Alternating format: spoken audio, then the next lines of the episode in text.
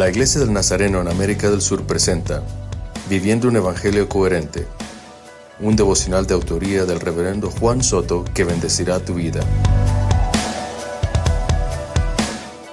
Santiago capítulo 3 verso 2 dice, todos cometemos muchos errores. Si alguien no comete ningún error en lo que dice, es un hombre perfecto, capaz de controlar todo su cuerpo. Una vez más Santiago le recuerda a sus lectores la responsabilidad que tienen con lo que dicen.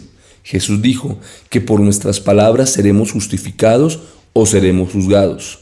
Errar es de humanos. Somos hijos de Dios, pero en nuestra humanidad estamos sujetos al error, a equivocarnos. Por lo tanto, todos los días nos presentamos delante de Dios para que Él perfeccione su obra en nuestras vidas. Pero la promesa que Santiago le da a sus lectores es que si son perfectos en su manera de hablar, podrán controlar todo su cuerpo. Esta promesa no es solo para los primeros lectores de Santiago, también es para nosotros. Esto demanda no hablar por hablar, no hablar tonterías, no caer en conversaciones incorrectas, en chismes e imprudencias. Proverbios dice que aún el necio cuando calla es tomado por sabio y el que mucho habla, mucho yerra. Aprendamos a cerrar nuestra boca.